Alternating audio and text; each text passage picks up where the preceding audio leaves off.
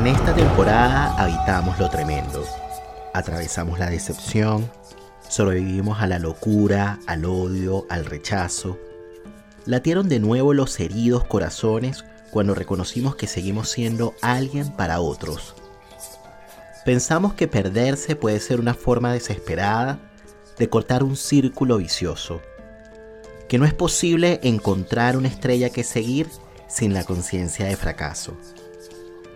Descubrimos que cada cierto tiempo nos caen de pronto meteoritos que nos abren el universo, que no hay vida sin locura, que el orden vital bordea lo demencial, que el juego del destino implica darle un lugar al azar, a lo contingente, al despecho, y que no sobrevivimos sin erotismo, que los orgasmos no son programados, son cosa del deseo.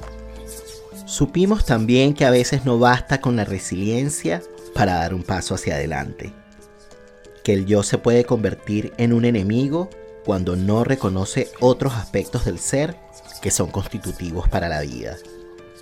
Que es necesario ocuparse del pasado y del presente para transformar las cosas terribles en palabras, que es posible engañar lo que perturba a través de un proyecto. Para Luciano Lutero, mi invitado de este último episodio de Sobrevivientes, la confianza en la capacidad de vivir se pone a prueba con la fe. ¿Qué mejor manera de cerrar esta temporada y despedir el 2022 recordando que somos seres espirituales. Desde el psicoanálisis solemos hablar mucho de lo inconsciente, pero poco se habla de su relación con lo espiritual. Pensar que existe una dimensión inconsciente que atraviesa los vínculos es creer que somos a partir de los otros, que los vínculos estarían marcados por movimientos espirituales, por los vivos y los muertos, por conjuntos de fuerzas del bien o del mal que nos circundan, y que también emanan de nosotros mismos. Luciano viene trabajando en los últimos años la hipótesis de que nuestra sociedad cada vez está más deserotizada y por tanto melancolizada, con duelos no elaborados, amores que no fueron y sobre todo autorreproches, venganzas y excesos que inhiben la capacidad de vivir. Sobre esto hablamos en este episodio a propósito de una trilogía de libros que publicó en el último tiempo con Letras del Sur. Miserias hipermodernas, fragmentos del lazo social y nadie sabe lo que dice un cuerpo. Hoy nuestros vínculos se han devaluado por la lógica del cálculo. Si no cumplimos con el visto bueno, rápidamente somos descartados, sin importar la historia, la memoria y los afectos. Somos todos pecadores ¿Qué hacemos con las incomodidades necesarias para la vida en común? Son preguntas que se hace Luciano y que sirvieron de pretextos para el cierre de esta temporada. Pero no solo se trata de cuestionar el mundo en el que vivimos, sino de interrogarnos a nosotros mismos, de trascender como seres espirituales, sensibles y deseantes. Agradezco profundamente a todos los invitados que hicieron posible que tuviésemos un episodio semanal durante los seis meses que estuvimos al aire con esta temporada. También les agradezco a todos los oyentes del podcast que me motivaron a seguir produciendo la palabra y el vínculo. Muchas gracias por sus mensajes de apoyo. Nos despedimos, pero nos volveremos a ver y a escuchar. Ahora sí, pónganse cómodos, vayan por algo rico de tomar y disfruten de este especial navideño junto a este psicoanalista y filósofo argentino. Busquen también su libretita de apuntes porque seguramente más de una reflexión van a querer apuntar. Yo soy Nelson Ruiz y esto es La Palabra y el Vínculo. Se puede vivir una vida en la que no se haga otra cosa que escapar de uno mismo. El psicoanálisis se propone como objetivo hacernos descubrir todo lo que ignoramos, hacernos afrontar lo penoso, lo más escandaloso de nuestro ser. No solamente los deseos eróticos prohibidos, sino también nuestra ambición por el poder, poder nuestra delicia insospechada, nuestro narcisismo infantil, nuestra agresividad asesina, nuestra locura. ¿Cuáles son las consecuencias de aquellos que viven cómodamente a distancia de su inconsciente? ¿Cuántas vidas arruinadas por la falta de palabras y vínculos que iluminen la oscuridad, nos dicen que los fantasmas no existen, pero todos sabemos que no es cierto. Existen y pueden ser sobrevivientes. En el mes anterior de la palabra y el vínculo, estuvimos hablando sobre el modo en que el deseo puede abrirnos el universo y hacernos cambiar el rumbo. Todos los episodios están disponibles en YouTube y en Spotify. No te lo puedes perder. Y este episodio llega a ustedes gracias a Global Mind Therapy, consultora de psicología social orientada a la intervención de grupos, equipos de trabajo y comunidades. Y al apoyo de todos ustedes a través de patreon.com slash la palabra y el vínculo.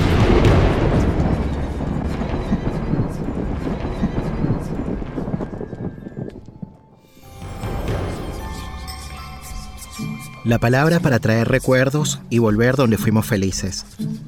La palabra para nombrar el sufrimiento y no enfermarnos. La palabra para encontrar socorro en momentos de angustia. La palabra para compartir las emociones y saber que no estamos solos. La palabra para denunciar el abuso y transformar amargas realidades. La palabra para reconocer el error y hacernos cargo de lo que decimos la palabra para reconocernos como similares en las diferencias, la palabra para nombrar el amor y hacerlo efectivo en el vínculo. Damos la bienvenida a un nuevo episodio del podcast La Palabra y el Vínculo. Hoy nos encontramos nuevamente con Luciano Lutero y digo nuevamente porque Luciano Lutero ha estado en la primera y en la segunda temporada del podcast. Para las personas que no vieron el episodio, se los voy a dejar acá arriba. El episodio de la primera temporada se llamó Nunca fue fácil amar y de la segunda temporada estuvo con No hay amor sin duelos. Y hoy está nuevamente con nosotros de visita para hablar sobre distintas cuestiones, pero antes que nada te doy la bienvenida al podcast La Palabra y el Vínculo. ¿Cómo estás, Luciano? ¿Qué tal, Nelson? ¿Cómo te va? Muy, muy contento de estar nuevamente en este podcast. Sabes que el aprecio personal también es parte de, de este reencuentro y bueno, agradecido una vez más. Mm, agradecido también porque, bueno, sé que, bueno, justamente antes de las grabaciones estábamos diciendo, bueno, lo difícil que es cada vez más abrir una ventana de nuestro tiempo como para sentarnos a, encontrarnos, a conversar. Y bueno, en este momento estás en medio de una reunión familiar. Este episodio va a salir al aire después de, de, un partido de fútbol. Hoy, hoy, ¿qué partido sería? Como para que la gente más o menos se haga una idea de cuándo lo grabamos octavos de final Argentina-Australia, a las 4 ah, de la tarde. Bueno, ¿cuál, cuál, ¿cuál va a ser el pronóstico? A ver si la chuntas.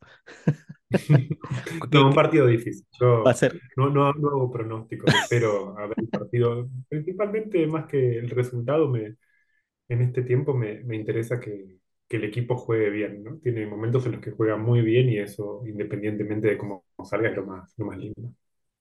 Así es, así es. Bueno, Veamos cómo le fue. Les decía que Luciano está ahorita con su familia y bueno, hace poco nació tu segundo hijo, Juan, seis meses tiene. Y bueno, hablábamos del tema de los tiempos, de lo difícil que es organizarse, abrir ventanas, etcétera, y no solamente por el tema del trabajo, sino también por el tema de familia. ¿Cómo ha sido este 2022 para ti, Luciano?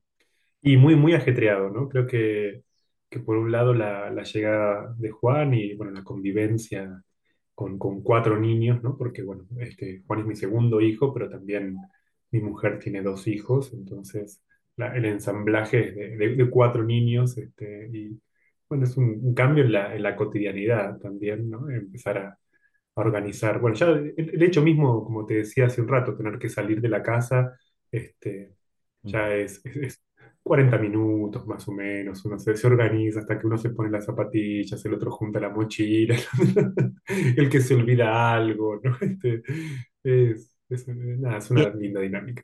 ¿Qué edades tienen los hijos de tu mujer? Eh, Antonio 10, después Joaquín tiene 9, Emilia tiene 6 y Juan tiene 6 meses. Mira, wow.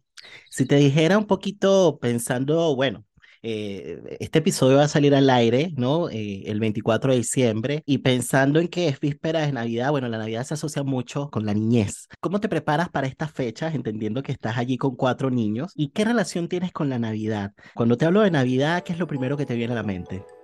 Bueno, es verdad que, que- que la Navidad es una fiesta privilegiada para los chicos por los regalos, ¿no? Obviamente, por, toda la mística alrededor del armado del arbolito, por todo el tiempo previo, ¿no? A ese, a ese encuentro con, con primos, con otra parte de la familia. En general, este, para mí la, la Navidad es, es muy importante, es mi fiesta más, este, creo que junto con la Pascua, ¿no? Digamos, es la, la otra gran fiesta importante para, para mí a lo largo del año y, y tiene, bueno, un sentido simbólico y espiritual muy, muy grande, ¿no? Digamos, para, para mí este, esos días son de, de mucha reflexión, son también de, de cierto balance del año. En realidad, el año nuevo, el 31 de diciembre, no, no es tan, tan importante para mí. Sí hay un antes y después de, de la Navidad y, y es una fiesta muy, muy, muy emocionante. Tuvimos la oportunidad de vernos a principios de este año, por cierto, estuviste de visita en Chile, en, me parece en enero, a propósito de un taller, bueno, y otras cosas que hiciste también acá, que por cierto se tituló, bueno, sobre las formas actuales de la melancolía, ¿no? Después de esa visita subiste un post en donde hacías alusión, no me mencionaste directamente, pero yo dije, esto tiene que ver con la conversación que tuve con Luciano en aquel taller y que tenía que ver justamente con el asunto del cristianismo. Hiciste alguna referencia, ¿no? Al cristianismo en medio del taller, decías que eras cristiano. En el momento del break, ¿no? Yo te decía, qué valiente, ¿no? Decirlo de forma explícita en un medio de analistas, de personas que por lo general más bien son como ateas. Y entonces, claro, después en el post tú decías, en Chile un amigo me dijo que le parecía arriesgado que en un medio que suele jactarse del ateísmo, no reniegue de ser cristiano. Y es que lo hice por muchos años y los ponías como con signos de exclamación. ¿no? Yo no sé si recuerdas ese post y si tiene que ver Sí, conmigo, porque a lo mejor, porque a lo mejor es una convicción delirante. Yo, yo creo que tenía que ver con esa conversación. Sí, me acuerdo, me acuerdo, es verdad. Este, sí, en términos generales, ¿no? Digamos, el psicoanálisis es, es una práctica que se desenvuelve mucho más en medios progresistas que, que suelen ser antirreligiosos, ¿no? Este, pero no, ya, para mí eso ya dejó de ser. Quizás en algún momento cuando era más joven, tal vez, ¿no? Este, como renegar de la fe era algo que, que por ahí estaba bien visto porque te, podía hacer sentir o presentar ante los demás de una forma más, más intelectual, ¿no? Este, como que quien, quien tiene fe de alguna manera es como alguien que, que debilita su, su pensamiento, pero yo ya no, no creo mucho en, esas distinciones, ¿no? Digamos, este, la, fe ocupa un lugar en mi vida, este, es algo que, trato de, como, toda fe, ¿no? Es una fe que, que siempre está asediada, ¿no? Digamos, no es que tener la fe es creer en algo, ¿no? Digamos, es al mismo tiempo tener muchas incertidumbres, ¿no? A veces se cree que, la fe va de la mano de, de la convicción, ¿no? Son cosas, son cosas distintas, ¿no? Digamos, es una manera en todo caso de también de relacionarse con, con lo incierto de uno mismo, ¿no? Digamos, no, Mm, no, no hay seguridad en la, en la religión, ¿no? Me parece que, que a veces esa es la lectura por ahí más, más ideológica de, de- de la religión, en el sentido de que los religiosos serían fundamentalistas todos y que una persona religiosa es una persona que entonces, ¿no? Digamos, a todo le encuentra un sentido por, por la fe y, y no, no funciona así, ¿no? Me parece que, que para, para mí la fe es una vía abierta hacia, hacia justamente lo, lo incierto, hacia lo que no tiene sentido, ¿no? Hacia un paso más allá de, de la razón, mm, ¿no? Digamos, nuestras vidas, la mía, la de, ¿no? Este, creo que la de muchas personas más están siempre como asediadas en el límite de la, de la racionalidad o de lo que podemos explicar. Entonces, incorporar el, el misterio, incorporar lo, lo incomprensible, ¿no? Digamos, y, y al mismo tiempo que eso no vaya de la mano de la pérdida de confianza, porque en última instancia la fe tiene que ver con eso. Yo creo que, que por distintas circunstancias, creo que, que estos últimos años fueron años en los que mi, confianza en la capacidad de vivir estuvo como un poco puesta a, prueba, ¿no? Entonces, este, en ese sentido, como me, reencontré también pensando otras cuestiones que no son solamente las que el entendimiento puede, puede conceptualizar. Y, ahí, bueno, como te decía, me parece que, que mm, pensarme como una, persona religiosa no es en el sentido, bueno, pasa que, pasa que hay también, ¿no? Cuando leemos a, Freud o leemos a, algunos autores, ¿no? Este, del psicoanálisis pareciera que, que- sobre todo que di- disputaron o discutieron en tensión, poniendo en tensión el discurso científico y el discurso de la religión. Pareciera que hay, hay una incompatibilidad. Pero bueno, también hay un montón, ¿no? Hay toda una tradición dentro del psicoanálisis de, de- de hombres y mujeres de fe, ¿no? Y eso me parece que, que no, al menos yo no, no, no, creo ser que haya algo excepcional en, en eso, ¿no? Creo que, que cuando hablamos de la fe hablamos de aquellas cosas que, que no entendemos y en las que confiamos, hablamos también de una disposición hacia, hacia la vida, hablamos también...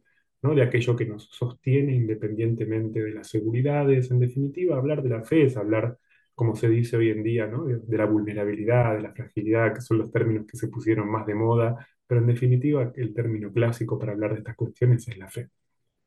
Sabes que, bueno, hace un tiempo estuvo de visita Florencia Badi en la segunda temporada. Grabamos un episodio que se tituló em, Creer para ver. Hay que creer para ver, ¿no?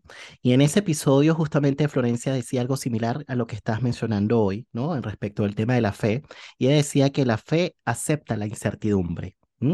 Eh, que justamente eso es como que lo potente de la fe, como que la potencia de la fe tiene mucho que ver justamente con que nos permite de alguna manera darle un lugar pues a lo incierto.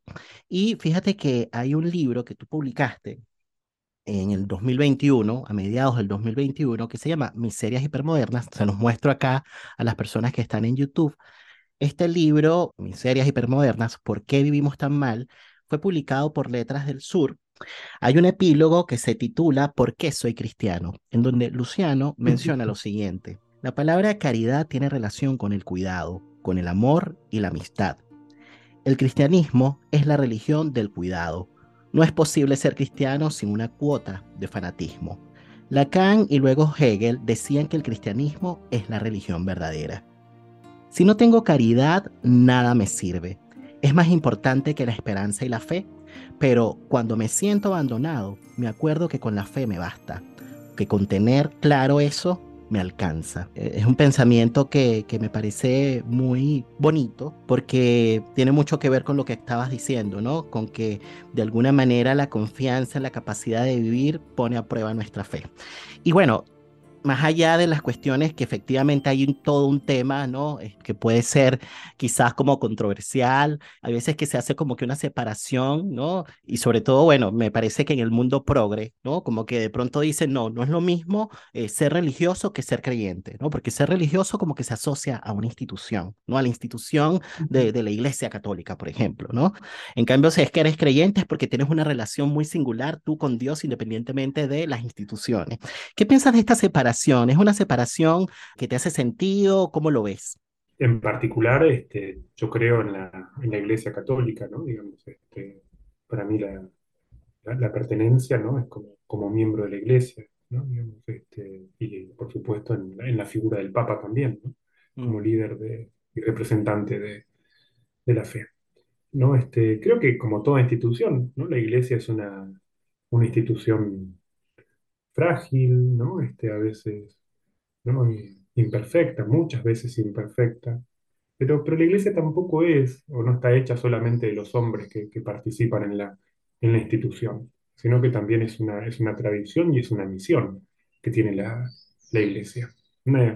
Que a veces cuando, cuando pensamos en la iglesia, ¿no? Pensamos en la iglesia católica, ¿no? Pensamos que, bueno, no, porque los papas esto, ¿no? ¿no? Como lo- o el papa, o el oro que hay en el Vaticano, ¿no? Pero ¿no? yo trato de tener presente también que la iglesia somos todos nosotros, no son solamente aquellas personas, ¿no? Digamos, somos la iglesia, toda la comunidad católica, ¿no? Digamos, y somos mucho más los que no estamos en el Vaticano que los que quizás están.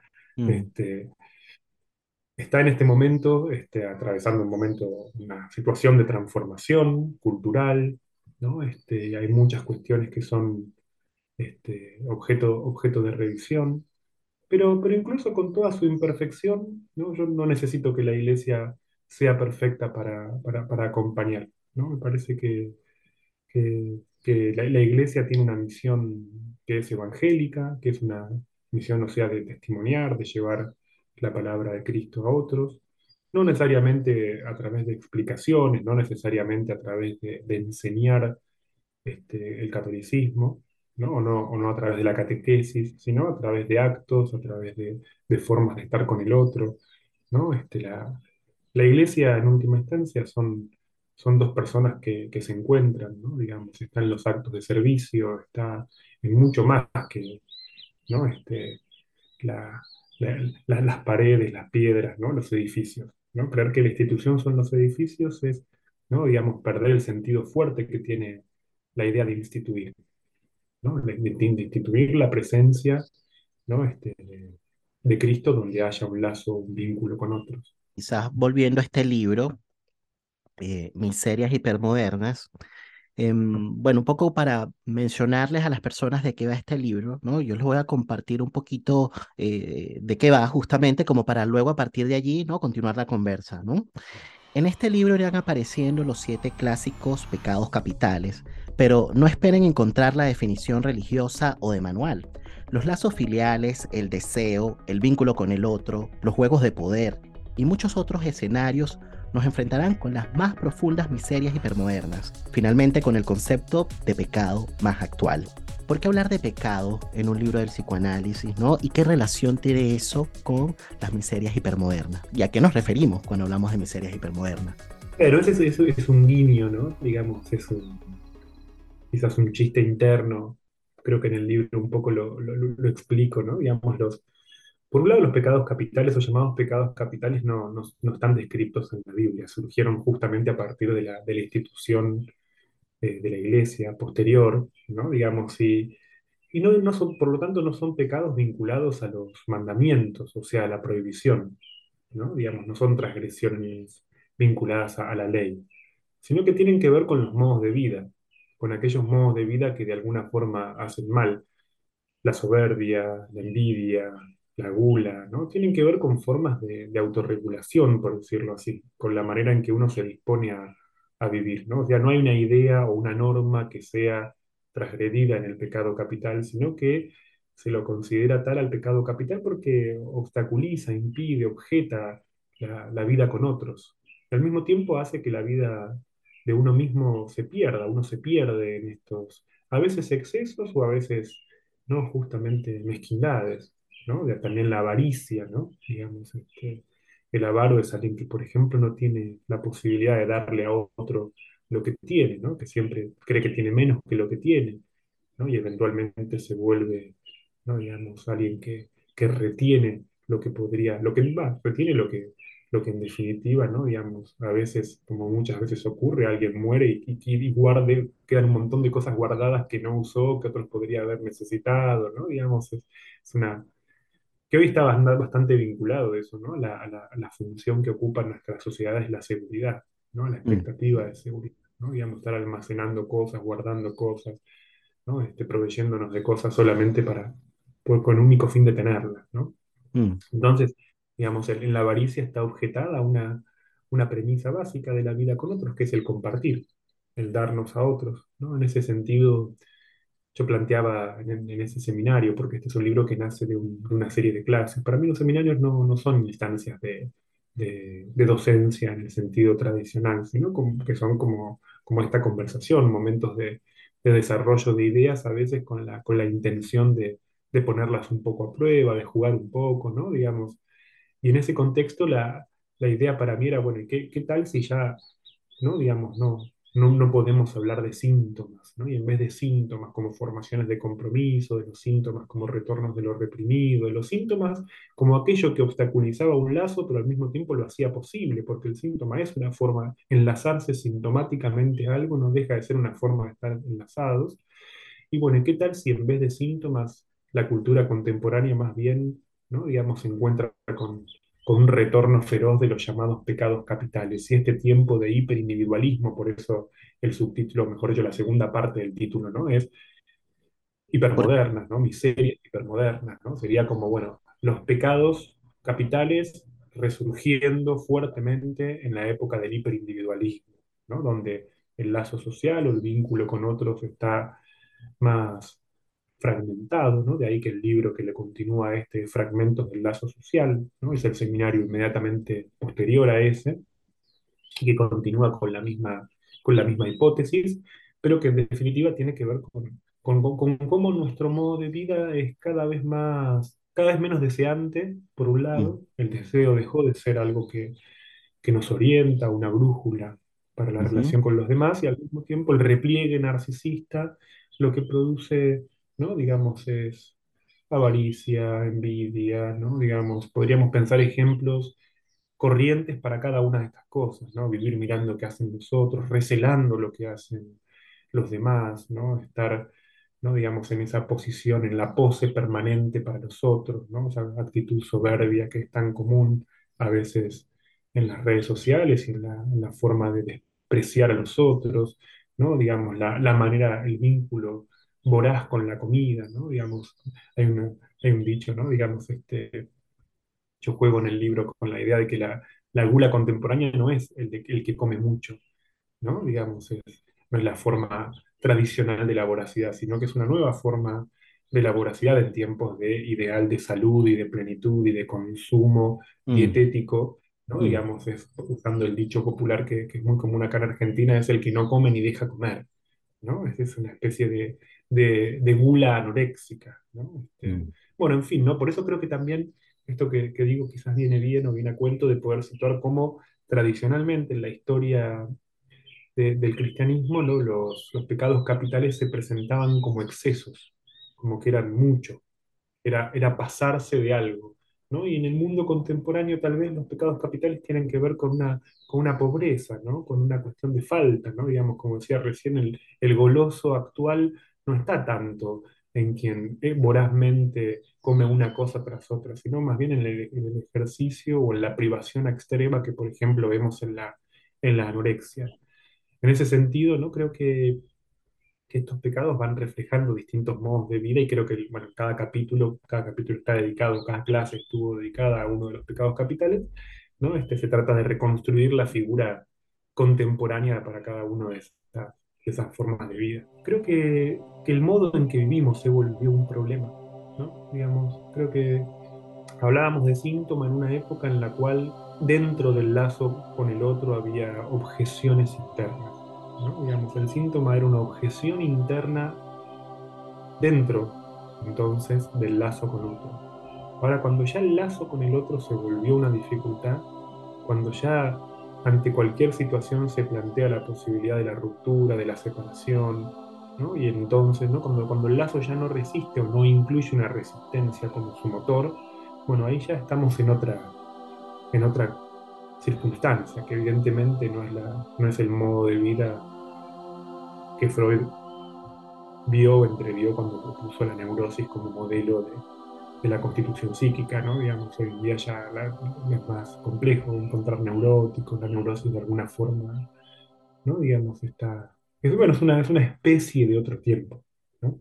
Digamos, el neurótico ya no es un, un objeto del pasado, el neurótico, ¿no? Claro, como un poco mencionas en un libro que publicaste con Marina Borrás, que por cierto, a propósito de este tema de los libros que publicas con Marina Borrás, hace poco recibí un libro de, de regalo de Luciano que se Mm. titula Amor, Deseo y Goce, que escribiste en conjunto con Marina. Muchísimas gracias por hacérmelo llegar, pero te iba a hacer una referencia a otro libro que, que escribiste con ella que me parece que se llama Narcisismo en el siglo XXI. Y bueno, justamente en ese libro tú decías que, que de alguna manera hay una suerte de rechazo hacia lo inconsciente, ¿no? Y porque hay un rechazo hacia lo inconsciente, eh, es que hay puestas en acto. Y esto de las puestas en acto tiene que ver justamente como con, bueno, como con acciones, respuestas que de alguna manera no vienen mediadas por el pensamiento, ¿no? No hay un pensamiento crítico detrás, simplemente lo que hay es como una especie de evacuación de ideas que se toman, digamos, por ahí ¿no? De lo que está circulando en el imaginario social y que se colocan en el lugar de la verdad. Y hablabas un poquito acerca de la anorexia y pensaba mucho más bien en la bulimia, un poco con esta idea, bueno, de, de este amo que, que es el yo, en los tiempos hipermodernos que estamos viviendo, de alguna manera el yo se ha convertido en un amo y en un enemigo a la vez, porque de alguna manera se convirtió en una especie de paco, de policía, ¿no? Que si uno de alguna manera no se acerca a lo que se supone son los ideales de la época, uno se autocastiga, se siente culpable, se siente mal. Hay un episodio que grabé con Alejandro Soto que se titula El enemigo es el yo y pensaba muchísimo en, en la idea de cómo es que hoy, y, ahí me vas a decir cómo lo, lo podemos de pronto darle una vuelta con la idea de las miserias hipermodernas, hacemos como una especie de atracones, ¿no? En vez de comida, atracones de ideas que por ahí circulan, incluso en las redes sociales, ¿no? Y que de alguna manera, bueno, tienen que ver justamente como con cierta intención de que las cosas con nuestras vidas vayan bien o vayan por buen camino, pero que a la larga más bien nos terminan como que intoxicando. Esta idea, bueno, que son ideas que están muy relacionadas con lo que es el pensamiento positivo. Entonces, querer es poder, todo depende de ti, eh, ser feliz es una decisión, y así podríamos decir otros ejemplos, ¿no? De frases que nos las atracamos, que nos las incorporamos. Incorporar que tiene mucho que ver con la oralidad, ¿no? Sin traducción simbólica. Y que después, evidentemente, llega un momento en que esas consignas más bien nos terminan como que intoxicando, ¿no? Porque, bueno, la vida es la vida, nos da bofetada y cuando nos da la bofetada, nos caemos de un solo golpe. Justamente a propósito de que hay una suerte de rechazo de lo inconsciente, ¿no? Hay una exaltación del yo, una especie de inflación imaginaria de que si es que lo hacemos así, entonces sí se van a dar las cosas, ¿no? Y por ahí como que no va mucho la cosa, ¿no?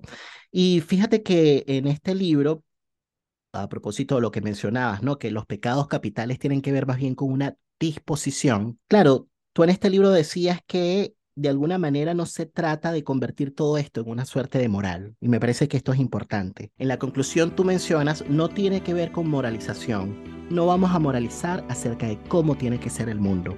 Lo que sí se desprende es la cuestión de la ética del psicoanálisis respecto a las modalidades de sufrimiento. A propósito de que no hay síntoma, bueno, el, sujeto se mantiene quizás en una posición un poquito como replegada del mundo, ¿no? Yo creo que el sujeto de hoy padece mucho de la soledad. ¿Cómo hacer, ¿no? Con, con las modalidades del sufrimiento de hoy sin que necesariamente caigamos en esta cuestión del rechazo del inconsciente. Que si rechazamos el inconsciente, eso me parece a mí que es una especie equivalente a un rechazo del lazo social también. Sí, creo que, hay distintas cuestiones en lo, lo que vos mencionás.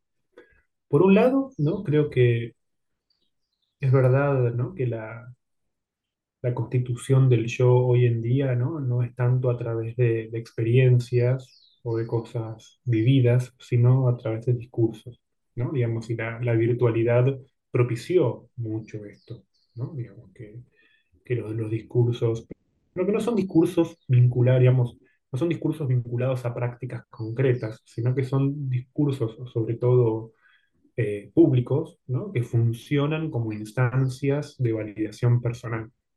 Entonces, ¿no? por ejemplo, no sé, digamos, este, hay una guerra en otra parte del mundo y entonces alguien cambia la- el marco de su foto de perfil, ¿no? Digamos, y la Mm, persona no está haciendo nada por, ¿no? Digamos, no tiene, no, no es una persona ni antibelicista, ni es una persona este, que tenga en su vida un compromiso cotidiano con ciertas prácticas este, vinculadas con esa guerra. Pero bueno, a partir de expedirse virtualmente respecto de un asunto que pasa en otra parte del mundo, discursivamente se aliena, se identifica, ¿no? a determinada posición.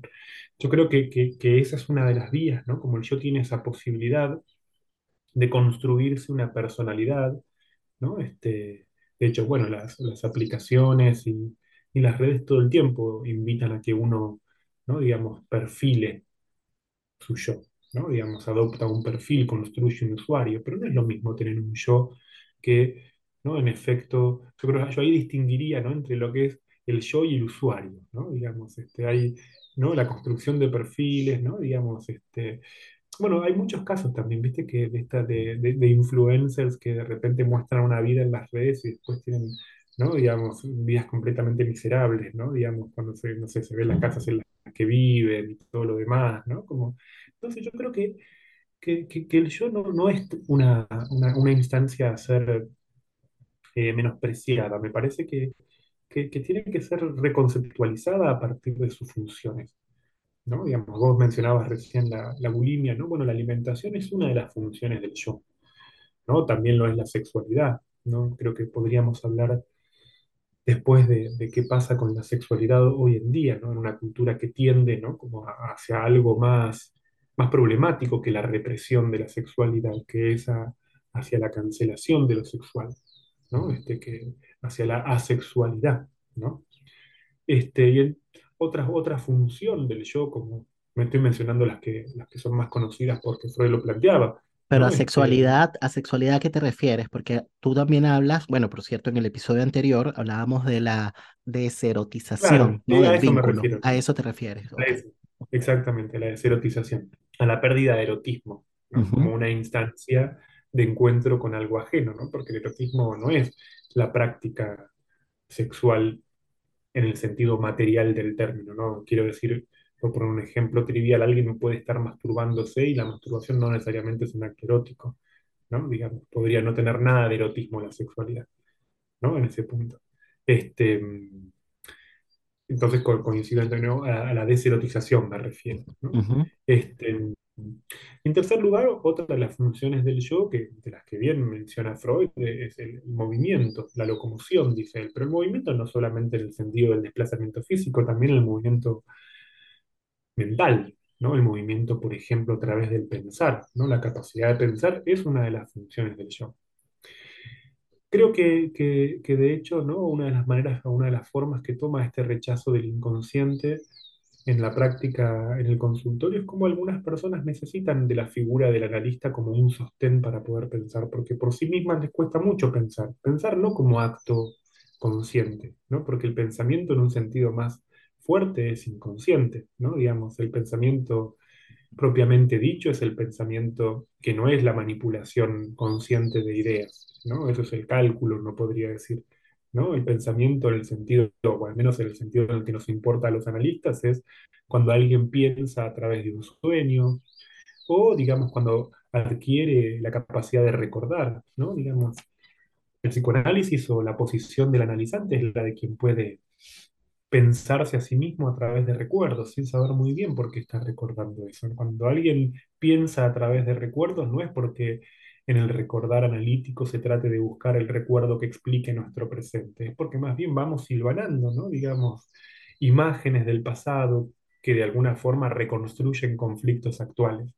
Entonces, en ese sentido, ¿no? Digamos, el pensamiento, como decía recién, también es un, es un movimiento. Yo creo que, que, que en todo caso esa esa cristalización identitaria del yo, ¿no? Es, se da cuando el yo pierde sus funciones, ¿no? Me parece que, que, antes que cuestionar o, menospreciar al yo, quizás tenemos que pensar o repensar un yo desfuncionalizado, ¿no? Un yo sin funciones como la alimentación, como la sexualidad, como la locomoción, como el movimiento, como el pensamiento, ¿no? Cuando esas funciones, ¿no? Digamos, a veces se reencuentran en el espacio de, de análisis. A veces esto necesita todo, todo un trabajo preliminar al inicio del análisis propiamente dicho para que estas funciones recuperen vigencia. ¿no? Digamos, la posibilidad de conversar con otro, la posibilidad de que en efecto alguien compruebe que había pensado en ir a la sesión a hablar de algo y se encuentra hablando de otra cosa y se pregunta, ¿y por qué estoy hablando de esto si yo tenía pensado hablar de otra cosa? ¿No? Digamos, uy, se me pasó toda la sesión y yo de repente pensé que iba a decir tal cosa y, y hablamos de algo que parece que Sí. cualquier veces puede ser un poco decepcionante, ¿no? Y sin embargo, en esa decepción, bueno, pero ahí es donde el yo, ese es el yo, ¿no? El yo es eso, ¿no? Digamos, quiero decir, el, el yo actual, el yo capitalista, ¿no? El capitalismo del yo del que me habla Constanza Michelson en, en su libro, ¿no? No, no es el yo del que hablaba Freud.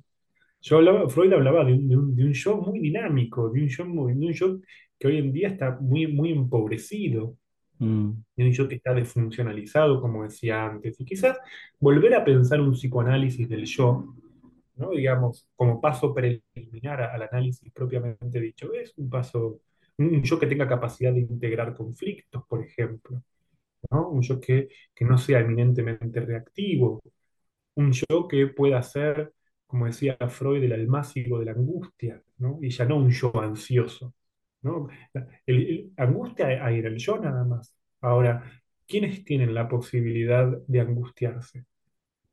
¿No? Digamos, para eso hay que hacer un trabajo preliminar con el yo para que el yo pueda darle lugar a la angustia.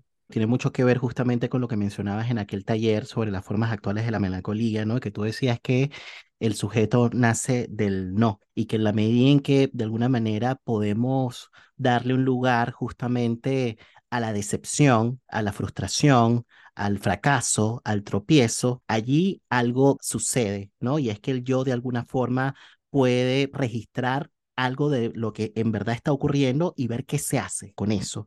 Fíjate que este libro de miserias hipermodernas lo prologó, y tú me vas a corregir el- la manera como se, se pronuncia el apellido, Darío Strasberg. Creo, creo que se pronuncia Steinreiber. Ah, Strasberg, miren. Bueno, Darío Strasberg prologó el libro de Luciano Lutero y él dice lo siguiente, si el siglo XX fue paranoico, el siglo XXI es melancólico, de duelos imposibles de hacer, de furor imaginario y ansioso de lo que creemos que somos. Hoy estamos todos locos y no es que no lo sabemos, lo sabemos y no nos importa. Somos pecadores. Y luego más adelante menciona eh, la idea que, bueno, que tiene mucho que ver con lo que mencionabas acerca de esto del capitalismo, ¿no? Del yo. Y él dice que la realidad no es algo que está allá afuera, no es algo que nos frustra o exige adaptación, es lo que creamos con nuestros actos. Que sean nuestras acciones las que nos hagan descubrir nuevos deseos y forjar nuestra realidad. Mejor perder los deseos que nunca vamos a realizar en el capitalismo para descubrir nuestra propia capacidad de desear, que como lo dijo Freud, es indestructible. Y claro, Freud dijo es indestructible, pero igual yo me pregunto, ¿no? Eh, a propósito del título de este libro, de las miserias hipermodernas, ¿no? ¿Qué tan indestructible en verdad es, ¿no? A propósito de los pecados capitales. Porque, por ejemplo, si hablamos del pecado de la pereza, ¿no? Es la ausencia de deseo y la pereza la podemos relacionar muchísimo, ¿no? Con lo que es el tedio, el aburrimiento, el asco existencial, que es justamente una de nuestras miserias hipermodernas. con el diagnóstico generalizado de depresión, ¿no? No es la depresión en el sentido de la, de la pérdida de energía, la abulia del neurótico que por efecto de sus represiones se encuentra un poco apagado, inhibido, ¿no? Digamos, sino que es la depresión como desenganche respecto de, de los actos. Pero volviendo a Darío, Luciano, un poco como para no caer, digamos, en la cuestión como que literal, porque él propone allí como que una, yo no sé si una fórmula, ¿no? Pero propone una idea de cómo salirnos un poquito, digamos, de las cuestiones que ejercen dominio sobre el yo. Y una de esas cuestiones que ejercen dominio sobre el yo tiene que ver justamente con los mandatos, ¿no? De la época, el empuje a la felicidad, etcétera, etcétera, etcétera. Y claramente eso es algo que diluye al sujeto. Entonces, claro, que efectivamente en el psicoanálisis mm, pensamos que no es lo mismo el yo que el sujeto, ¿no? Entonces él decía justamente esto, ¿no? Mejor perder los deseos que nunca vamos a realizar en el capitalismo para descubrir nuestra propia capacidad de desear y para descubrir nuestra propia capacidad de desear de nuevo algo tiene que pasar con el lazo social. Y entonces me parece que, que algo tendríamos que pensar allí en relación a las condiciones de posibilidad que permitirían que justamente se dé ese pasaje, como decías tú, del capitalismo del yo a un yo más dinámico, pensante, crítico eh, y reflexivo. Sí, menos esquizoide, ¿no? Me parece que, Mm. que, que autores como Winnicott, por ejemplo, empezaron a encontrar con el tiempo que, que la neurosis ya no era el, el problema o el síntoma o el malestar colectivo generalizable, ¿no? Sino que, aparecía ese tipo de posición particular que era la, la esquizoide, ¿no? Como una forma donde, donde cobraba mucha más vigencia los mecanismos disociativos, el repliegue, ¿no? Donde, la, donde fundamentalmente estaba en juego la, la problemática de cómo experimentar algo, ¿no? De cómo vivir, Winnicott dice, cómo vivir un fracaso por primera vez, ¿no? Digamos, y no llevarlo a rastra, ¿no? Digamos, creo que la clínica de Winnicott es, quizás el anticipo más, más grande de lo que se convirtió en este tiempo nuestro modo de vivir, ¿no? Digamos, personas que son, que son sumamente inteligentes, pero no tienen ninguna sensibilidad, que no, cuya capacidad de sentir, ¿no? Digamos, está como profundamente adormecida, ¿no? Digamos, yo creo que, que la, la inteligencia se volvió un valor cada vez menos, interesante, ¿no? Como que oh, inteligente hoy en día es un teléfono, inteligente hoy en día es una computadora, ¿no? Digamos, ya en el ser humano la inteligencia no vale mucho, ¿no? Digamos, un- puede ser cualquier aparato, ¿no? Digamos, bueno, de hecho, viste que algunas personas se dicen que son unos aparatos, ¿no? Como, Mm, este, la inteligencia es para los aparatos, ¿no? La, la intelectualización sin capacidad de vida, ¿no? Este, es, creo, lo, una de las, una de las formas más difíciles de, de- de pensamiento, ¿no? De vida, de, de transitar, ¿no? De existir, ¿no? Digamos, podríamos ahí distinguir entre lo que es, ¿no? Existir y vivir, ¿no? Digamos, la, mm, la, la existencia está como, ¿no? Este, asegurada, pero la vida no. ¿no? Creo que, que esa es una pregunta también muy importante. ¿no? Bueno, Freud tenía una, una respuesta, ¿no? Freud decía, para Freud, situar en la infancia el complejo de Edipo y su sepultamiento era una manera de ubicar cuándo empezaba la vida, ¿no? Digamos, hoy nos podríamos preguntar, ¿cuándo alguien, cuándo alguien empieza a vivir? ¿no? ¿Cuándo, mm, cuándo empieza para alguien la, la posibilidad de la vida? ¿no? La, y la vida no está asegurada, ¿no? Digamos, existimos, pero no, no- necesariamente vivimos. Ah, Ese es el núcleo también de la, de la clínica de Winnicott, ¿no? Digamos, en, en, so- en sostén e interpretación, en ese texto tan lindo, ¿no? Que, que narra el análisis prolongado de, una, de un hombre, ¿no? Que, que, que su principal dificultad era su contacto con la realidad, con la vida, con sus propios procesos anímicos, ¿no? Digamos que que no puede, hoy lo diríamos de esta forma, no puede conectarse con sí mismo, ¿no? Que se siente de alguna forma siempre un poco artificial, ¿no? Digamos, no sé si qué tanto, tanto me pasan las cosas a mí, ¿no? Este, y sin embargo, ¿no? Digamos, esto que vos mencionabas hace un momento, no, no llega a haber inscripción de sus propios procesos anímicos. Es una, es un texto bellísimo, sostén e interpretación, porque de hecho hoy en día en estas personas tan inteligentes nos encontramos justamente con, con el caso de quienes son a veces hasta más hábiles que el analista para interpretar.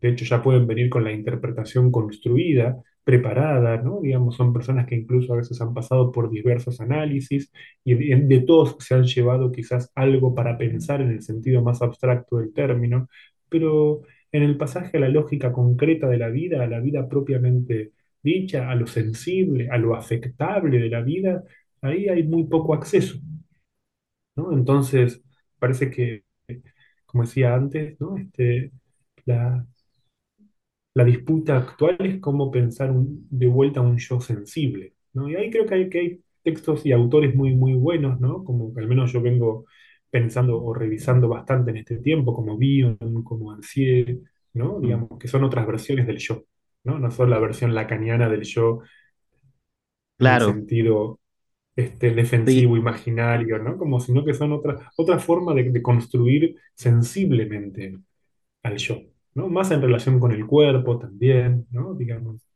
los sufrimientos corporales hoy en día son, son notables, ¿no? Digamos.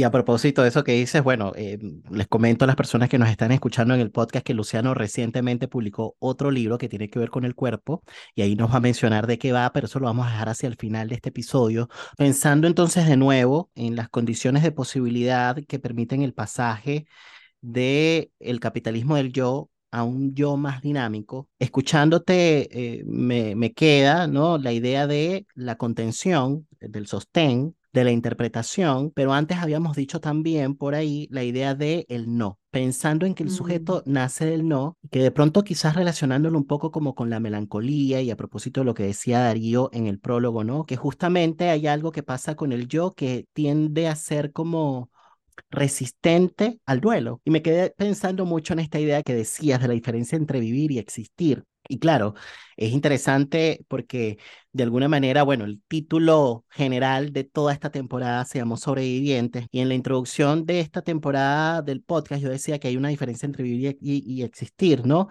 Pero yo decía todo lo contrario, mm, justamente, porque yo decía que, bueno, que el vivir está mucho más relacionado a lo biológico, mientras que la existencia tiene una relación justamente como con todo lo que es el asunto más bien subjetivo y que por supuesto es consecuencia también de lo que pasa con nosotros, con el mundo. Y fíjate que en el segundo libro, y digo segundo libro porque este libro de Miserias Hipermodernas tiene una segunda parte que se llama Fragmentos del Lazo Social y Luciano justamente define el lazo social como la base de nuestra existencia. Y yo pienso que lo que hoy está haciendo obstáculo a la posibilidad de que haya lazo social es justamente este rechazo que tú mencionas también en este libro de fragmentos del lazo social al conflicto, el rechazo a la decepción, el rechazo al fracaso, el rechazo al tropiezo, el rechazo al error. Como respuesta de todo aquello surge, surgen cuestiones muy punitivas, la cancelación, la violencia, ¿no? las cuestiones muy moralistas, muy del todo nada, y eso tiene mucho que ver con la cuestión esquizoide de la que estabas hablando. Entonces, para pasar a un yo un poquito más dinámico, tiene que darse una cierta integración, que es un poco lo que menciona Melanie Klein, ¿no? Ese pasaje de lo esquizoparanoide a la posición más depresiva. Entonces, pensaba en la idea de la interpretación, pero es una interpretación que no tiene que ver con algo que va a venir solo del sujeto. O sea, tiene que haber cierta apertura con el mundo para que esa interpretación caiga y algo de tu existencia o de nuestra existencia se modifique y que la vida en ese sentido valga la pena vivirla. Coincido plenamente con lo que decís. Agregaría tal vez que, que nuevamente, ¿no? Digamos, creo que se va perfilando en lo que conversamos como la distinción entre lo neurótico por un lado y, y lo que empezamos a llamar como lo esquizoide, por decirlo así, entre las dos formas del yo también podríamos pensarlo, ¿no? Como estamos tratando de armar, eh, por lo visto, ¿no? Algún tipo de pasaje. Y, pensaba que la, clínica de la neurosis es claramente la clínica de, un conflicto que se plantea para ser elaborado a través del, lazo con el analista.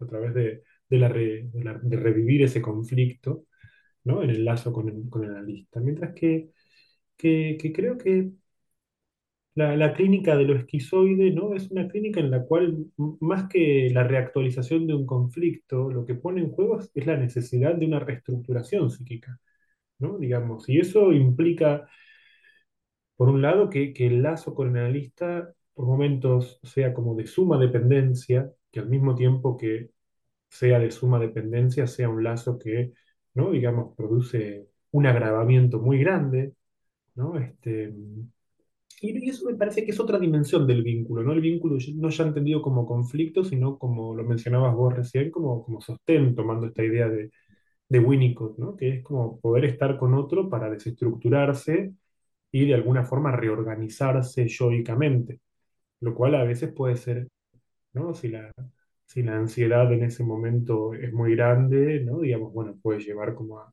a, la, ruptura de, del vínculo, ¿no? Digamos, este, creo que también eso, como lo planteaba Winnicott, hay que ver en cada caso hasta qué punto es posible, ¿no? Como viste cuando Winnicott piensa la regresión, que para Winnicott la regresión no es la regresión solamente en el sentido libidinal, sino que es la regresión del yo, uh -huh. ¿no? Digamos, que tiene que ver con esta, podríamos decirlo así, desestructuración en busca de una nueva reorganización, que es como una especie de, ¿no? Este, ya que estamos anticipando el episodio de Navidad, ¿no? Digamos, es como una, un volver a nacer, ¿no? Digamos, hay algo de, de, del volver a, el recuperar la vida, que es un nuevo nacimiento en, el análisis, que no es la clínica de, de, la, de, la, neurosis, ¿no? Y que efectivamente tiene que ver con este yo más dinámico del que vos hablás, pero que, insisto, ¿no? Digamos, implica un pasaje por la dependencia, implica un pasaje por momentos de una angustia muy profunda, y algo que mencionabas en el taller y también la mencionas en el libro de Fragmentos del Lazo Social, una cierta melancolización,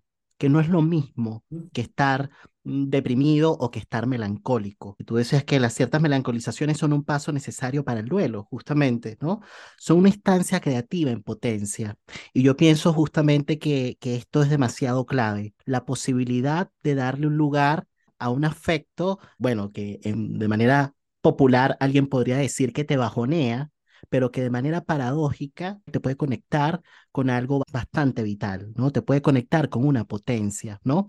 Y que te puede llevar justamente a esa regresión de la que tú estás hablando, ¿no? Un cuestionamiento de lo que está fijo, de lo que está instalado, de lo que está instituido. Es el lugar que en otra época, es el lugar que en otra época tenían las crisis, las llamadas crisis existenciales, ¿no? Exacto. Que hoy en día no, no, no son tan comunes, ¿no? Digamos, en, en, los jóvenes, por ejemplo, ¿no? ¿Pero por qué? Porque hay como algo más, hay como un malestar más difuso, más prolongado, no es como que alguien, como cuando alguien cuenta y dice, para mí, entre los 19 y los 20 fue un año tremendo, porque y ahí se pueden empezar a reconstruir las coordenadas de una crisis existencial a partir de la cual alguien se, se transformó. Pensaba que justamente ese malestar difuso, yo lo veo como un telón de fondo, como algo que está detrás de un semblante y el semblante de la época efectivamente tiene mucho que ver, bueno, con que todo, con que todos estamos bien, con que todos pum para arriba o pum para abajo, reggaetón hasta abajo, pero, eh, pero hay una, pero hay un malestar difuso. Y pensaba mucho en la idea de la homogenización,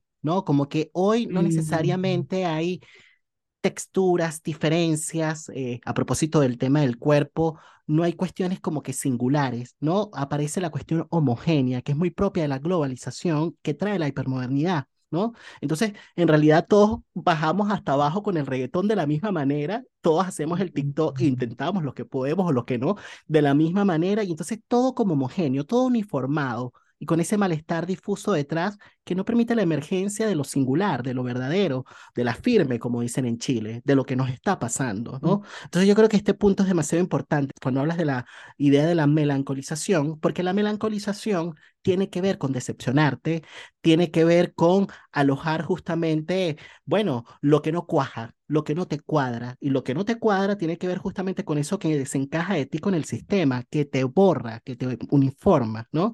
Y yo creo que en ese punto, de alguna manera, resistimos a esa miseria hipermoderna, ¿no? Sí, sí, está bueno lo que decís, ¿no? Yo creo que con un riesgo también, ¿no? Porque me parece que, que hace tiempo venimos hablando, al menos en psicoanálisis, como de lo que no encaja, ¿no? Como y el elogio de lo que no encaja, a veces, ¿no? Digamos, me, me parece que, que se puede volver como una justificación, Mm. ¿no? Este, Si nos vamos para el otro extremo. co- conformista, ¿no? Como somos todos excepcionales, somos todos distintos, estamos todos un poco locos, ¿no? Digamos, hay que resistir y, y siempre se trata de resistir, ¿no? A mí ya te confieso que, Estoy cansado de resistir, Nelson. ¿Te confieso? yo, yo- yo creo que me pienso más hoy en día en función de lo que venimos charlando de esta esta reestructuración del yo, digamos, me pienso más en, lo que implica el desafío de construir, ¿no? En la, en la- en la- en la implicación con lo imperfecto, en el, ¿no? Digamos, el estar, digamos, le da demasiada consistencia a lo otro, el Mm, pensamiento de la resistencia. mm, Y, y tiene como una, una deriva algo histérica, ¿no? De ubicarse siempre como excepcional, mm, ¿no? Este, a mí me parece más, más importante como este, esto lo digo en términos personales por mí mismo, ¿no? Digamos, no, pero poder pensar la dimensión más común, ¿no? Este, de la vida, ¿no? Digamos, los deseos que son más comunes, ¿no? Como que hay algo que, que ser una persona común no es ser una persona adaptada, ¿no? No es ser una persona conformista, ¿no? Pero sí hay algo de, de lo común, ¿no? De que no todo tiene que ser como tan extraordinario, no todo tiene que estar, ¿no? Como, porque también hay algo en este pensamiento de la resistencia que, en este último tiempo se volvió un poco victimizado, siempre quejándose de los mandatos, porque nos obligan, porque vivimos sometidos, y siempre hay que estar como liberándose de alguna opresión, ¿no? Este, y a mí eso, como que ya lo, lo entiendo, ¿no? Por supuesto, ¿no? Que, que- pero también está la complicidad del oprimido con su propia opresión, y eso no lo piensa nadie. mm, ¿no? La complicidad del oprimido con su opresión es lo menos pensado. Hoy en día, digamos, la- los pensamientos de liberación son una queja permanente respecto del opresor, ¿no? Digamos, olvidándonos de que el amo está castrado, ¿no? Este, o sea, es una queja permanente respecto del opresor, ¿no? Sin tener en cuenta, ¿no? Digamos, renegatoria, ¿no? Porque se, se instituye, ¿no? Un- hay un otro omnipotente que es fuertemente fantasmático. Nadie analiza la, la, la complicidad, ¿no? Este, con la opresión. ¿No? ¿A qué me refiero? ¿No? Me refiero al punto donde la victimización y la forma de vida victimizada se volvió también una cosa este, endémica, ¿no? Como no puedo, porque no se puede, porque en el mundo en el que vivimos, porque nos han obligado, porque nos enseñaron. ¿Y qué querés? ¿Que yo ame, Nelson? ¿Yo cómo voy a amar? Si me enseñaron de chico que amar era tal cosa, ¿no? Como, ¿viste? Como, es- eso, eso, esa, esa canción es un poco agotadora ya, me parece a mí. Me parece que, que hay un punto donde, este, de, de vuelta, ¿no? Como yo diría, este, hay un mandato, ¿no? Sí, claro, hay un mandato, ¿no? Digamos, hay un mandato, es, es- es el mandato de vivir, ¿no? Digamos, tenés que vivir, ¿no? Digamos, o sea, podemos deconstruir todos los mandatos que vos quieras, pero tenés un mandato, que es el mandato de vivir, ¿no? Digamos, y el problema hoy, hoy es la justificación. ¿no? Digamos, es el, la, la derivación o la deriva de la justificación en victimización permanente, ¿no? Digamos, en, que es una nueva forma, ¿no? Como a la que llegó, como te decía antes, este pensamiento de siempre, siempre pensándonos como resistiendo, como somos los Mm, outsiders. mm. No, no, no, no. Sí, sí, Luciano, pero fíjate que quizás como para hacer una distinción allí que, que me parece que es importante, ¿no? Porque, claro, un poco volviendo a la idea de la homogenización, ¿no? Y de esta cuestión como que uniforme, ¿no? Que, que es muy propia de la hipermodernidad.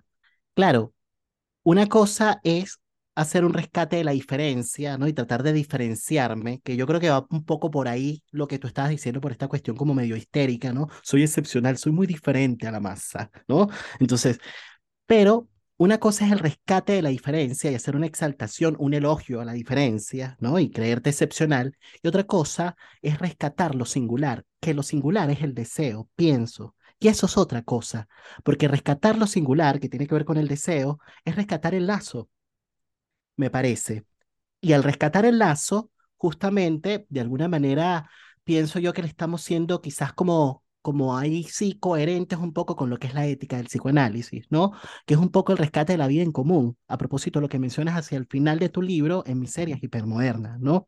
Entonces, yo pienso que ahí es donde está la complejidad, ¿no? Del asunto, porque el rescate del deseo y el rescate del lazo, ay, sí, qué lindo suena y además es un episodio navideño, pero eso implica justamente bancarse digamos, todas las complejidades del ser humano, porque todas las complejidades del ser humano tienen mucho que ver justamente como con, bueno, con todo lo que uno trae, ¿no? Y con todo lo que uno es una mezcla de amor, odio, de, rechazo, de agresividad, de, con todo lo que uno viene, ¿no? De inconsistencia, de cuestionamientos, de momentos de, donde uno contiene y, sostiene, pero en, momen- en momentos donde uno rechaza o en momentos en donde darle lugar a la verdad y aparecer como, como con la firme puede significar justamente, bueno, un rechazo, una traición, una puñalada o sea, tantas cosas, ¿no? Todo lo que se pone en juego en el lazo y que por ahí tú mencionas justamente en, en fragmentos del lazo social, ¿no?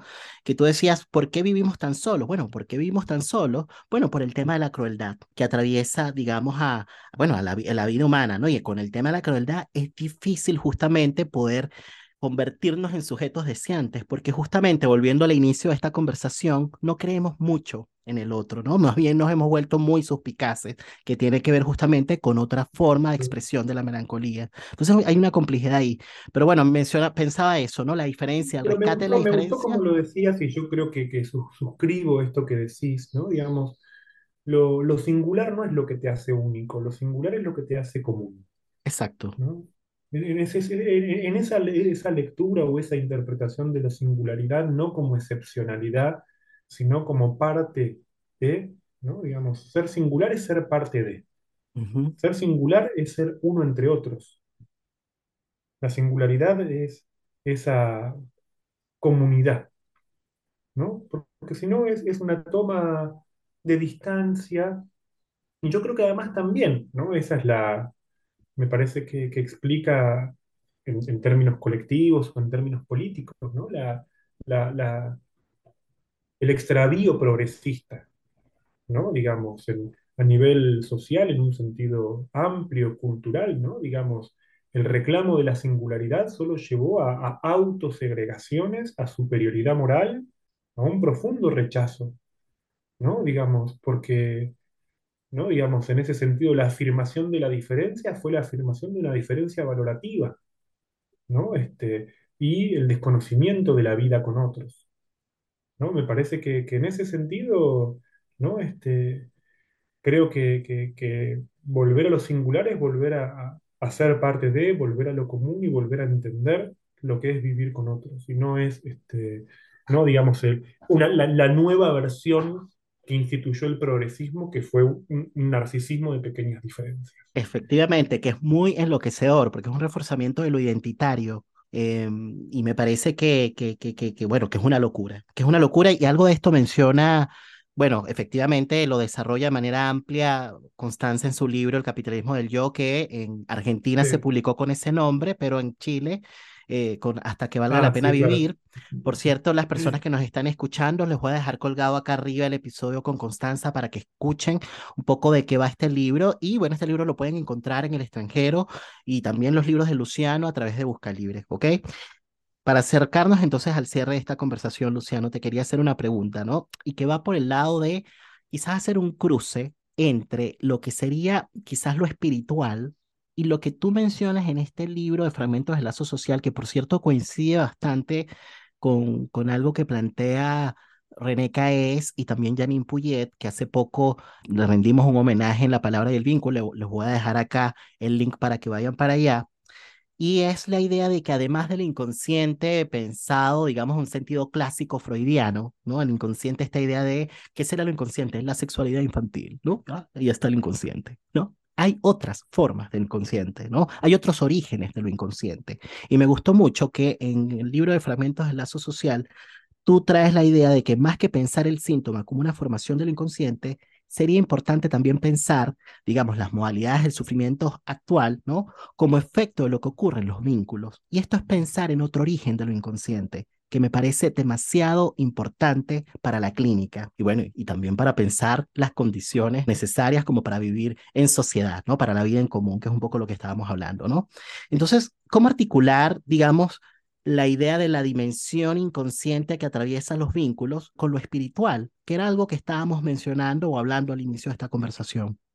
Sí, por, por un lado, ¿no? Este, en, en este tiempo yo empecé a interesarme mucho en, en la lectura de, de autores de lo que se llama el psicoanálisis vincular, que no, no estuvieron en formación este, académica, ni en formación posterior como analista, ¿no? Digamos, autores como Puget, como Caes, que vos mencionaste recién, bueno, Isidoro Berenstein también, ¿no? Digamos, son, autores que, que, que yo empecé a leer recién eh, hace, hace poco tiempo, este, encontrando un montón de convergencias, ¿no? Como encontrando que, que, mi práctica como, como terapeuta, ¿no? Me, me llevaba por caminos, ¿no? Que cuando los empecé a leer dije, ah, ellos iban por un camino muy parecido, ¿no? Como, digamos, son referentes, ¿no? Como yo pensaba que estaba pensando algunas cosas, este, como con cierta dificultad y encontré que, que ellos ya lo venían pensando. De hecho, hace poco veía que, sin saberlo, porque si no los, los hubiera citado, ¿no? Este, mi libro Adiós al matrimonio tiene, tiene puntos de cercanía muy grande con el psicoanálisis de la vida matrimonial de Bernstein y Puget, mm, ¿no? Ellos, que ellos, ellos lo escribieron 20 30 años antes, ¿no? Este, este, pero bueno, todas esas cosas que ocurren cuando uno se dedica a esta práctica y te dejas orientar por la clínica, vas pensando y te das cuenta que nunca pensaste solo, ¿no? Digamos, y que también la pertenencia a una tradición hace que uno vaya encontrando por vías diversas lo que otros encontraron también, ¿no? Este, y, yo creo que, en ese punto, ¿no? Voy a, a lo que implica la, la noción de vínculo, ¿no? Porque la noción de vínculo en definitiva es, ¿no? Digamos, encontrarse a uno mismo en el otro. ¿no? Digamos, hablamos de un vínculo en sentido estricto cuando no es que estoy yo, está el otro y entonces hay una relación de uno al otro, sino que el vínculo implica el nacimiento de uno a través del otro, ¿no? Digamos, la necesidad del otro como instancia de constitución, de transformación y de encuentro con la mismidad. El carácter fundante del otro y eso, sea, que pensemos en la relación temprana o pensemos en un vínculo de pareja, ¿no? Este, y yo creo que ese es un movimiento que, tiene mucho de espiritual también, ¿no? Porque implica una confianza muy grande en, en dejar que el otro te afecte en primer lugar, en saber que lo más propio, de hecho, es un movimiento que es muy espiritual, ¿por qué? Porque es el movimiento que también ya, ya que mencionaba recién a, o decía, ¿no? Digamos, me encontré con lo que yo pensaba, lo pensaban ellos también, pero en realidad eso está en las confesiones de San Agustín. ¿no? Las Confesiones de San Agustín son un libro fundante de lo que es un vínculo, en ese encuentro, en el modo, si uno, si uno lee las Confesiones de San, Agustín, cómo Agustín cuenta su, cuenta su encuentro con Dios, ¿no? En definitiva, está lejos de ser el encuentro ¿no? Digamos, en el sentido tradicional religioso de, de encontrarse con los mandatos, encontrarse con... No es el encuentro con, con lo más extraño de sí mismo. Es un movimiento de extrañamiento, ¿no? Digamos, es un movimiento de extrañamiento respecto de sí mismo que le hace un lugar al otro, el reconocimiento del otro como fundante de sí mismo.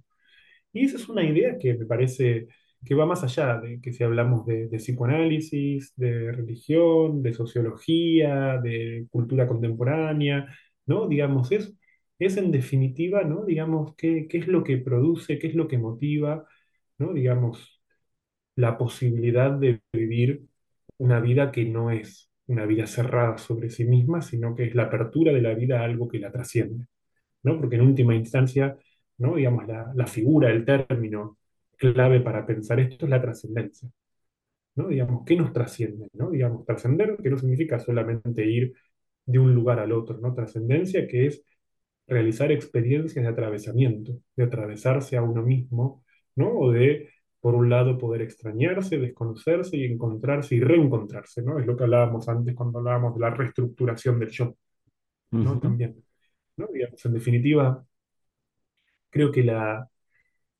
¿no? Si, si tuviéramos que, que- que englobar esto que venimos hablando en, en una idea, ¿no? Yo creo que, que- que la, la- la pregunta básica, ¿no? Es como que quizás es más filosófica también, ¿no? Que es que, ¿qué significa trascender, ¿no? ¿Qué es lo que, qué es lo que hace que el ser humano sea un ser provisto de la capacidad de trascendencia, ¿no? Este, que eso es algo que, no encontramos en otros animales, ¿no? Digamos, la posibilidad de trascender de trascendernos, por ejemplo, filiatoriamente, trascendernos espiritualmente, trascendernos también en nuestros trabajos, en nuestras acciones, cuando, por ejemplo, cambiamos de punto de vista, cuando, por ejemplo, decidimos irnos de un lugar al otro, cuando, ¿no? Digamos, hacemos de, por ejemplo, una amistad un espacio también por el que nos trascendemos, ¿no? Digamos, me parece que, que en definitiva la, la pregunta o la, la inquietud, ¿no? Tiene que ver con qué, qué es trascender. mm.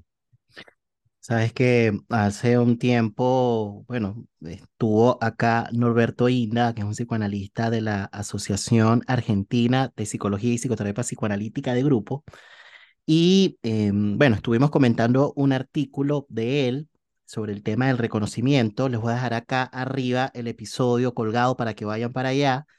Y bueno, rescatamos una frase, ¿no? Que él, que, que él tomó de Hegel, ¿no? Que tiene mucho que ver con lo que estás diciendo, ¿no? Acerca del tema de la trascendencia, el extrañamiento de sí. Y dice lo siguiente, ¿no? Para ser uno mismo se debe pasar a través de la pérdida de sí, un alejamiento de la apariencia anterior para convertirse en el yo que nunca fue.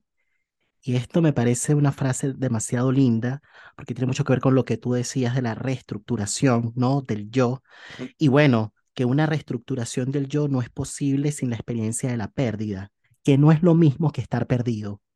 Ojo, porque estar perdido tiene mucho que ver justamente con lo que son las miserias hipermodernas, ¿no? Que es este sujeto sin brújula, ¿no? Que podría ser el deseo, eh, sin orientación, ¿no? Este sujeto en el exceso, este sujeto que rechaza la falta, podríamos decir, que rechaza la pérdida. Y me parece que este punto es demasiado importante, ¿no? Como para trascender, como bien decías allí, ¿no? Poder de alguna manera extrañarse de sí eh, desalojar lo que está instalado, eh, duelarlo, ¿no? Para que algo nuevo nazca. A propósito de la idea de la Navidad. Hablamos mucho del tema de las condiciones, Luciano, y me parece que otra condición de posibilidad para ese pasaje del capitalismo del yo a un, a un yo más dinámico tiene mucho que ver con lo que tú planteas en ese libro. Por cierto, les comento a las personas, bueno, ya lo habíamos anunciado, Luciano recientemente para el mes de diciembre va a lanzar un libro que se titula Nadie sabe lo que quiere un cuerpo. Publicaste un post en, las redes sociales eh, donde presentas un poco eh, de qué va este libro y me parece que en ese post tú señalas otra condición de posibilidad justamente que tiene que ver con la idea del abrazo y se las voy a compartir a los oyentes. Porque a veces un abrazo nos devuelve la calma que las palabras tienen que esforzarse en conseguir. Porque solo el abrazo puede hacernos sentir el volumen del cuerpo. Cuando un cuerpo pierde su borde, como pasa con la angustia, deviene en una superficie que se desarma. Entonces, a veces se vuelve necesario un acto como el abrazo o una mano en el hombro que detengan el flujo desbordado. Y yo creo justamente que esta frase tiene mucho que, o este pensamiento tiene mucho que ver justamente con lo que son las miserias hipermodernas, ¿no? Eh, la idea del exceso trae la idea del desborde, trae la idea justamente de un malestar difuso, ¿no? De fragmentos del lazo social que dan cuenta justamente de, de un sujeto que está como, como perdido tal cual, ¿no? Entonces, ¿De qué depende que estemos abiertos también al abrazo? Porque aquí estamos hablando ya de otra cosa, ¿no? Que no tiene que ver solamente con el asunto de la palabra, porque todo este rato hemos estado hablando de eso, ¿no? Del tema de la palabra, del vínculo, pero aquí te está yendo otro tema que está relacionado con el cuerpo. Y es muy loco porque justamente eso que puede servir de borde, de continente, de sostén, a veces se rechaza también. Decíamos, rechazamos lo inconsciente, pero a veces se rechazan los abrazos. Hace tiempo, en la temporada anterior, tuve de visita a Luis Hornstein y él decía que, bueno, eh, el, episodio se llamaba eh, Recuperar el flujo deseante o cómo recuperar el flujo deseante, ¿no? Es un episodio que estaba justamente hacia el cierre del año 2021 y él decía qué tan abiertos estamos como para, de alguna manera, darle un ingreso a vínculos que pueden de alguna manera conectarnos con lo vital. Y estaba pensando mucho en los pecados capitales, ¿no? En la idea, por ejemplo, de la soberbia, el deseo de omnipotencia y sujetos que de alguna manera justamente a propósito de que están como con esta idea de que, de que se la pueden todas, ¿no? Que, que dicen, ay no, qué paja, qué paja, qué paja este abrazo, ¿no? Ay, está bien, ahí está, ya, vienes tú con tu sensibilidad, vete por otro lado. O sea, ¿Qué hacer para darle un lugar al cuerpo, Luciano? Es una pregunta bastante amplia para el cierre, pero me interesaba de alguna manera introducirla justamente para darle espacio a este nuevo libro. Y bueno, felicitaciones de nuevo por esta nueva publicación. Bueno, muchas gracias. Este libro, que, que el título es Nadie sabe lo que dice un cuerpo, ¿no? Este, pues tiene que ver con el decir, ¿no? Este, ah, lo que nadie sabe lo que quiere el cuerpo, no, que nadie sabe lo que dice un cuerpo. Ok.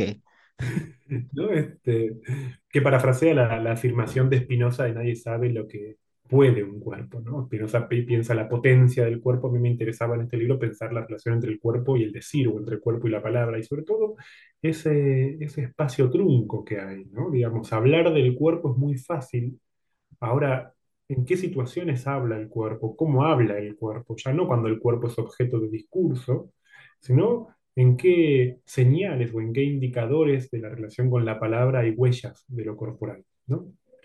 Y, bueno, este, este, libro es el, tercer seminario que yo publico a través de Letras del Sur, ¿no? El primero fue Miserias Hipermodernas, Fragmentos del Lazo Social, y luego ahora viene este libro como a ser el tercero de esa serie de seminarios. Nuevamente son clases, y trabaja este libro sobre cuestiones tan diversas como la hipocondría, los silencios, cuando el cuerpo calla, aquellas formas de manifestación muda de lo corporal.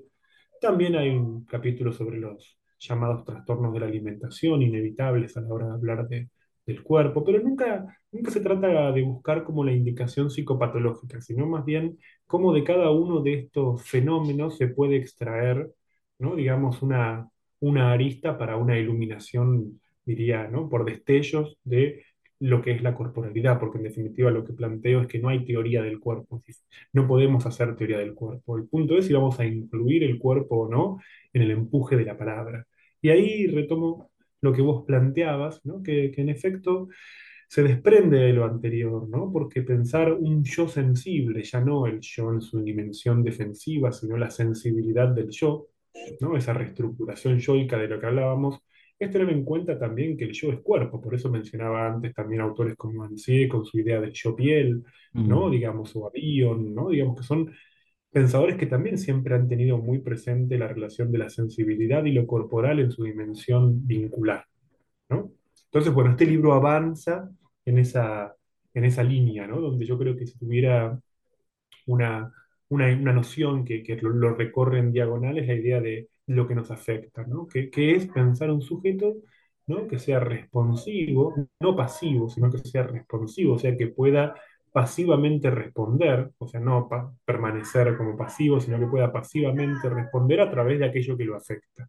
Bueno, es un boceto de lo que, de lo que continúa, ¿no? Digamos, me parece que en la charla que, que tuvimos se ve el recorrido que, que, que plantean estos tres seminarios y que en definitiva es el horizonte de lo que voy investigando en ese espacio de conversación con otros y que, que tiene también como, como matriz o como línea horizontal la cuestión de, de los distintos componentes de un vínculo. Claro, y lo que mencionábamos antes, ¿no? Acerca de las condiciones que permiten el pasaje del capitalismo del yo al yo dinámico, no son, digamos, excluyentes, o sea, digamos, eh, de esta pregunta, o sea, como que de alguna manera también responden a la pregunta que te estaba haciendo acerca de eh, lo que permitiría que estemos un poco abiertos a los abrazos, por llamarlo de alguna manera, ¿no? Yo te agradezco muchísimo, Luciano, que hayas abierto un espacio de tu tiempo un fin de semana nuevamente por tercera vez para participar en el podcast de la palabra y el vínculo. No sé si quisieras decir algo antes de despedirnos. Bueno, no, agradecerte una vez más, ya que es la tercera vez que nos encontramos en el podcast. A mí me da mucho gusto participar, sobre todo porque te conozco hace mucho tiempo, porque me gusta mucho tu trabajo y, bueno, de alguna forma creo que, que, siempre a la hora de, conversar con vos encuentro mucha atención en tu forma de, preguntar, de, de entrevistar y, y siempre me quedo pensando algo después también. Creo que vamos construyendo algo en la medida en que charlamos, que, también es, bueno, surge de la, de la charla misma. Así que nuevamente agradecerte y bueno, y agradecerle a quienes están del otro lado, que van a estar viendo este episodio, como decías al principio, el día de Navidad. Así que, bueno, una feliz Nochebuena en realidad a todas y todos, que le pasen muy, muy bien en familia, que sea una, instancia de, encuentro con, sus seres queridos y bueno, para quienes implique algo más que, una reunión social, ¿no? que también sea un, renacimiento, que también sea una nueva manera de, volver a, encarar otra, otro año. Así es. Feliz Navidad también para ti, Luciano, que lo pases bien con todos esos muchachos ahí en casa.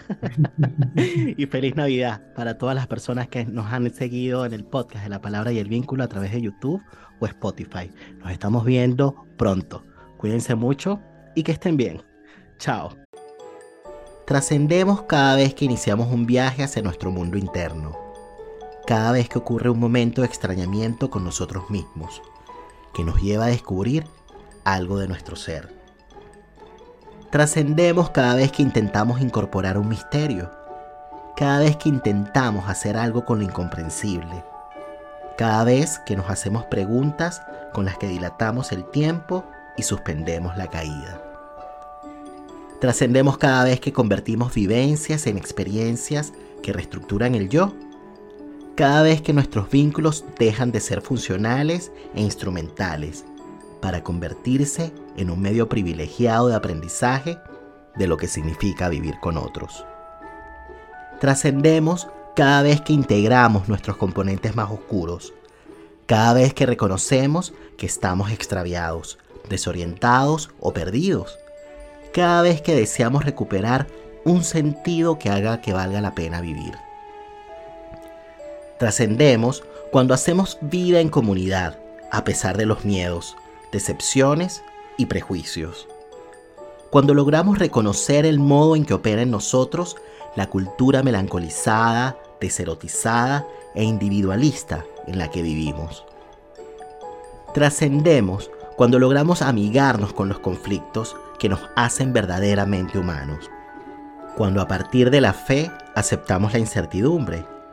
Cuando la potencia de lo divino nos permite ver la luz en el horizonte y recuperar la confianza en la capacidad de vivir. En definitiva, trascendemos cuando sobrevivimos a las miserias hipermodernas, cuando recuperamos la fe en la humanidad, cuando creemos que sigue siendo posible hacer el amor tomarse una cerveza con un amigo, comer una buena pizza en familia y conquistar proyectos que te transformen. Yo soy Nelson Ruiz y esto fue Trascender, atravesarse a sí mismo, en el marco de la tercera temporada de La Palabra y el Vínculo.